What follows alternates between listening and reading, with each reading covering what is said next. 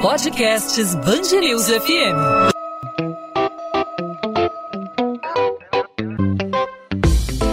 Dois às 20, com Maurício Bastos e Luana Bernardes. Oferecimento Cultura Inglesa. Inglês com cursos ao vivo pela internet, que incentiva, desenvolve e move você.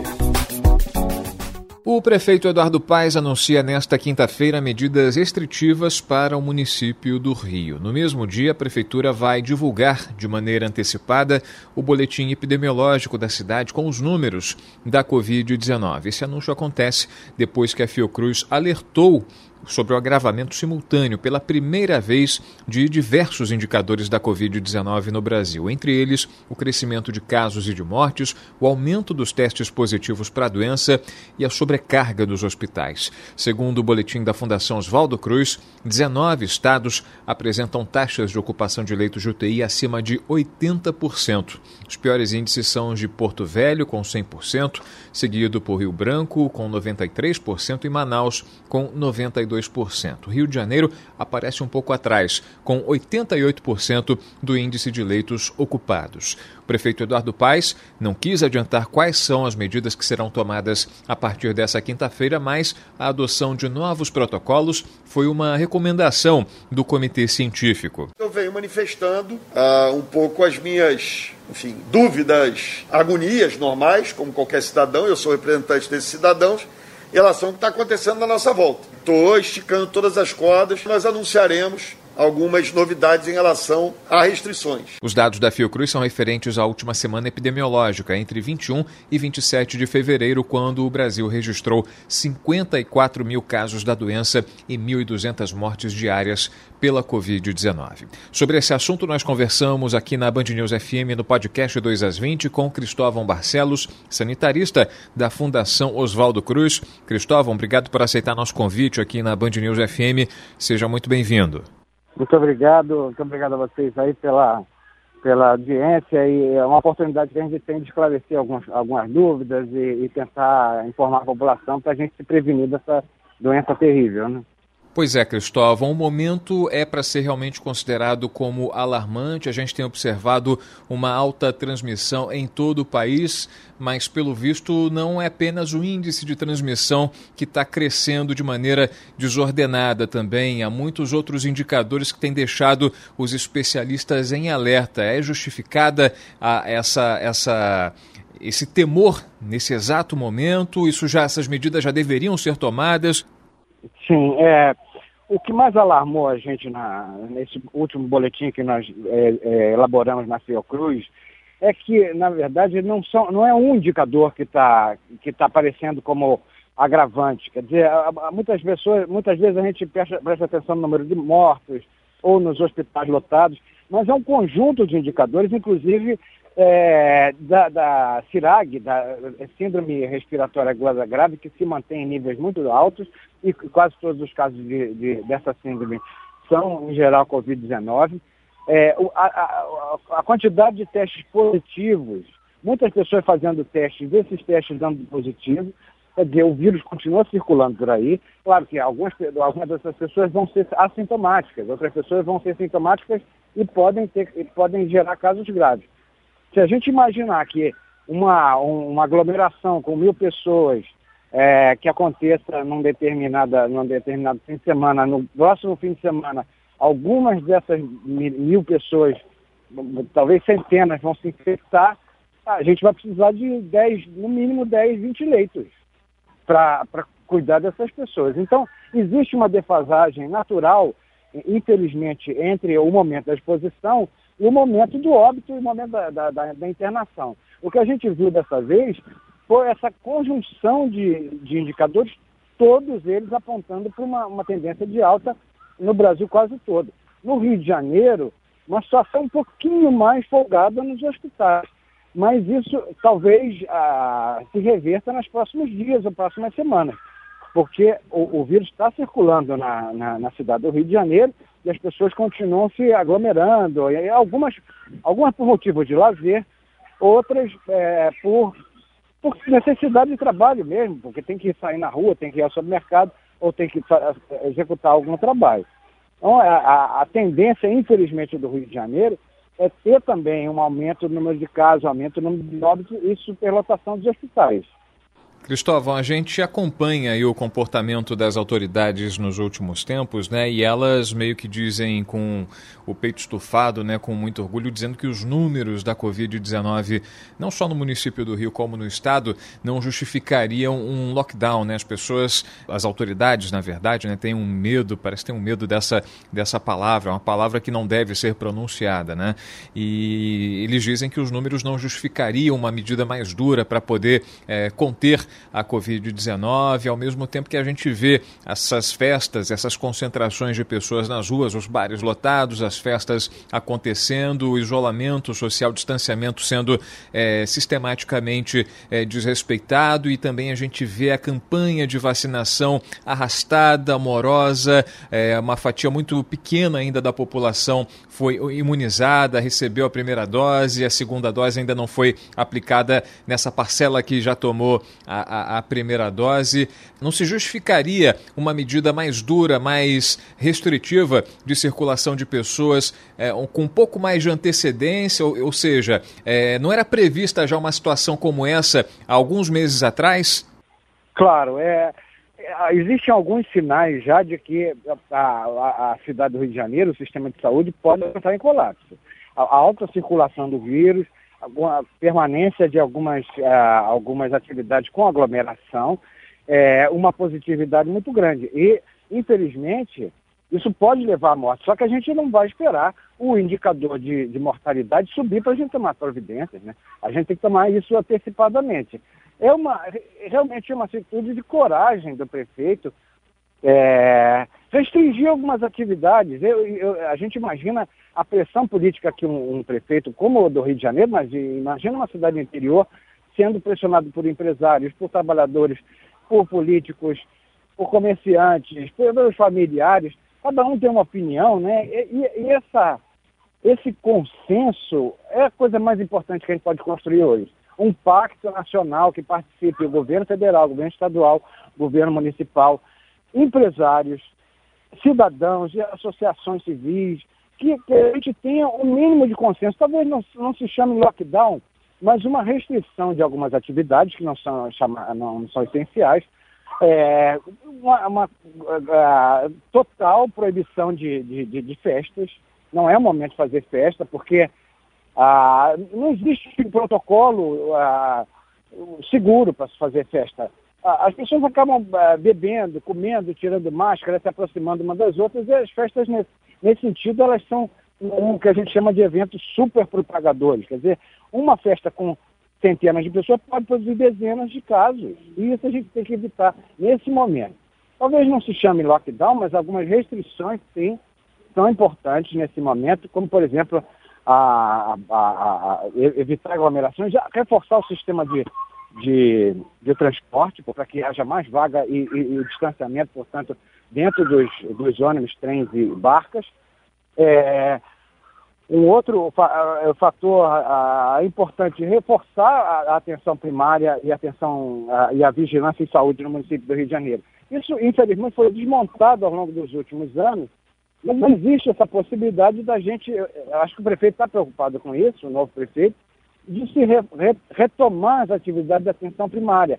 Isso significa também desafogar os hospitais. Quer dizer, algumas, algumas ah, pessoas que não estão em estado grave podem ser aconselhadas por telemedicina, por exemplo, tele, as pessoas telefonarem para saber como está aquela pessoa, é, fazer os agentes de saúde fazendo visitas domiciliares, enfermeiros, enfermeiras, ah, para evitar essa sobrecarga nos hospitais. Então, na verdade, o hospital é, é, a face mais visível na nossa crise.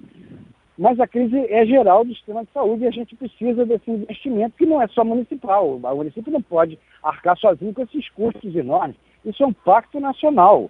Tem que ser um pacto é, de financiamento de, de, algumas atividades e de contratação emergencial de, de profissionais de saúde que nessa altura do campeonato estão esgotados. Imagina passar um ano em plantões, e, um, um, em cima do outro, vendo situações terríveis de, de adoecimento, de morte dentro do hospital. Os profissionais de saúde estão esgotados, é preciso renovar os, os profissionais de saúde, fortalecer isso que a gente chama de atenção primária. Cristóvão Barcelos, sanitarista da Fundação Oswaldo Cruz, conversando com a gente aqui na Band News FM no podcast 2 às 20. De que forma essas novas cepas, essas novas variantes do coronavírus que estão circulando aqui pelo Brasil, a, a variante brasileira, a amazônica, também a variante britânica já identificada é, em várias partes aqui do país, de que forma ela pode comprometer é, todo esse trabalho que está sendo feito é, pelas autoridades municipais, estaduais? Estaduais no sentido de controlar a pandemia, né? Porque a gente observa que já estão sendo eh, verificados casos óbitos por conta dessa, dessa nova variante. É, o que deve ser feito? Enfim, investimento cada vez maior nessas medidas preventivas, como distanciamento social, medidas de higienização. É esse o único caminho? Sim, uma essa, essa nova, a gente tem, é, evita usar esse nome cepa porque é uma transformação muito grande, seria uma transformação muito grande no vírus. A gente está usando, usando a, a, o termo de variante. Existe uma variante circulando que começou a ser identificada na Amazônia e que já alcançou São Paulo, Sul e provavelmente está circulando no Rio de Janeiro. Tudo indica que essa nova, essa nova variante ela é mais transmissível, mais facilmente transmissível.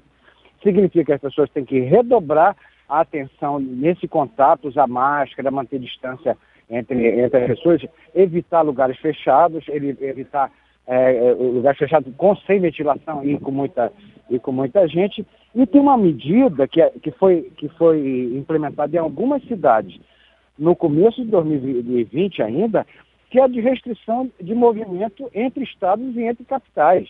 Isso é, é importante agora a gente retomar, quer dizer, os voos, limitar o número de voos, é, limitar o transporte, o transporte interestadual e o, o, transporte entre, entre cidades dentro do estado do Rio de Janeiro. Porque é isso que está fazendo essa nova é, variante do, do vírus circular livremente e produzir novos casos de uma maneira muito perigosa. Cristóvão Barcelos, sanitarista da Fundação Oswaldo Cruz, conversou com a gente aqui na Band News FM a respeito dessas medidas que devem ser anunciadas nesta quinta-feira pelo prefeito do Rio, Eduardo Paes, medidas de endurecimento em relação ao combate à pandemia, justamente para tentar evitar que a disseminação é, aumente nesse período considerado de muito alerta para as autoridades de saúde. A Fiocruz por meio de um boletim divulgado nessa semana, revelando que os casos e mortes estão crescendo, os testes positivos da mesma forma, assim como a sobrecarga nos hospitais. Cristóvão, obrigado mais uma vez pela sua participação e até uma próxima oportunidade. Muito obrigado e vamos, vamos nos cuidar e cuidar dos nossos, nossos pares, nossos amigos e familiares. 2 às 20, com Maurício Bastos e Luana Bernardes. A chegada de quase 250 mil doses da Coronavac no Rio nesta quarta-feira vai garantir até o fim da semana a retomada da campanha de vacinação em idosos nos municípios que precisaram paralisá-la, como Mesquita e Duque de Caxias. Com a distribuição dos imunizantes, também está garantida a continuidade da campanha nas outras cidades, como o município do Rio, que recebe cerca de 100 mil doses. Pessoas com 79 anos de idade ou mais voltaram a ser vacinadas nesta quarta. A expectativa é de que até o dia 31 estejam vacinados todos os idosos a partir de 67 anos. Segundo o cronograma liberado pela Prefeitura, a quinta e a sexta-feira serão reservadas à vacinação de pessoas com 78 anos. Na segunda e na terça que vem serão imunizados idosos com 77 anos. O calendário vai até o fim do mês com uma escala decrescente de idade, sempre com dois dias seguidos de imunização para cada faixa etária. Os sábados funcionam como repescagem para aqueles que perderam o dia da imunização. A Prefeitura do Rio reforça que, para evitar filas e aglomeração, no dia da vacinação, as pessoas prefiram o horário da tarde, que é sempre mais vazio. Depois de ter o carro atingido por tiros na zona norte do Rio, o deputado estadual Márcio Gualberto, do PSL, afirma que a ação não tinha características de um assalto, mas que é prematuro dizer que foi vítima de um ataque. O caso é investigado pela Polícia Civil. O deputado estadual contou que já recebeu pelo menos duas ameaças recentemente. O veículo blindado foi alvo de cerca de cinco disparos na rua Camalaú, paralela à Avenida Brasil, em Guadalupe. Um dos tiros acertou o farol do carro. O segurança do deputado revidou com um disparo. A arma do bandido chegou a cair no chão. Situação. Em seguida, ele recuperou a arma e fugiu em um táxi. O automóvel do deputado vai passar por uma perícia. O político voltava da Alerj, no centro do Rio, na noite dessa terça, acompanhado de um segurança, um motorista, uma assessora e o chefe de gabinete. O grupo optou por pegar a rua paralela à via expressa por causa do congestionamento. O Rio de Janeiro chega a 120 escolas municipais reabertas depois do fechamento de quase um ano na pandemia. Nessa quarta-feira, 82 unidades voltaram a receber estudantes. Com a reabertura, 23 mil alunos já estão autorizados a retomar as aulas presenciais. Eles fazem parte do grupo de pré-escola e primeiro e segundo anos do ensino fundamental. Alunos e professores serão acompanhados pelo comitê local de cada unidade de ensino para verificar se há algum caso suspeito de Covid-19. O Supremo Tribunal Federal suspendeu o processo de encampação da linha amarela. A decisão foi tomada pelo ministro Luiz Fux nesta quarta-feira. Na semana passada, a Lanza entrou na Justiça pedindo a suspensão do processo e a retomada da cobrança de pedágio na via, afirmando que existem irregularidades no processo feito pela Prefeitura do Rio, como a ausência de uma indenização a ser paga pelo poder público à concessionária. No domingo, a Justiça negou o pedido. Com a nova decisão, uma audiência de conciliação será realizada de forma virtual em 16 de março, sob o âmbito do Centro de Mediação e Conciliação do STF. Procurada, a Prefeitura do Rio informou que não foi notificada da ação, que ainda será analisada. Já a Lanza ainda não se pronunciou. 2 às 20. Ponto final no 2 às 20. O 2 às 20 é a Band News FM em formato podcast com os principais destaques da nossa cidade, do nosso estado, os principais assuntos do Rio de Janeiro. O podcast fica sempre disponível para você baixar e acompanhar de segunda a sexta-feira a partir das 8 da noite nas principais plataformas de streaming de áudio ou no nosso site bandnewsfmrio.com.br. Nessa quarta-feira, a gente trouxe a preocupação das autoridades de saúde, a preocupação da comunidade científica a respeito do aumento da elevação dos números da Covid-19, o número de mortes, o número de casos confirmados, as taxas de ocupação dos leitos de UTI, o perigo da circulação das novas variantes aqui no Rio de Janeiro. Esses números em várias capitais brasileiras vêm justificando medidas mais duras, lockdown, toque de recolher durante a noite em várias cidades, em alguns estados do Brasil. Nessa quarta-feira, São Paulo fez o anúncio de medidas medidas mais duras, o estágio vermelho de combate à Covid-19 a partir deste fim de semana. E no Rio de Janeiro, o prefeito Eduardo Paes deve, nessa quinta-feira, anunciar essa, esse endurecimento em relação às medidas restritivas. Não se sabe em que nível serão essas medidas, mas ele já adiantou que haverá novidades a partir de agora no trabalho de controle eh, da proliferação da Covid-19. Então, ao longo da programação da Band News FM, você vai acompanhar novidades e, claro, eh, ao longo da semana aqui no podcast 2 às 20 você terá os desdobramentos eh, desse assunto. Podcast 2 às 20 volta nessa quinta-feira. Claro, a gente conta não apenas com a sua audiência, mas com a sua participação. Você troca ideia com a gente falando sobre as entrevistas que nós colocamos no ar, comentando. Você pode sugerir também, fazer sua crítica. Fique à vontade para participar, mandar sua pergunta. Você participa pelo WhatsApp. Manda mensagem para mim na direct do meu Instagram, arroba Maurício Bastos Rádio. Você fala comigo também e com o restante da equipe da Band News FM, dando sua sugestão, fazendo sua crítica pelo Band News FM Rio, também no Instagram, mas também no YouTube, no Twitter. Fique à vontade para participar dos nossos canais de comunicação aqui da Band News FM comigo diretamente no Maurício Bastos Rádio. A gente volta nessa quinta-feira e, claro, a gente te espera. Tchau, tchau.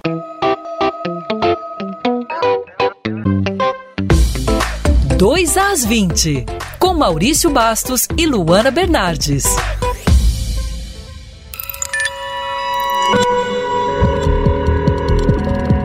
Podcasts Band News FM.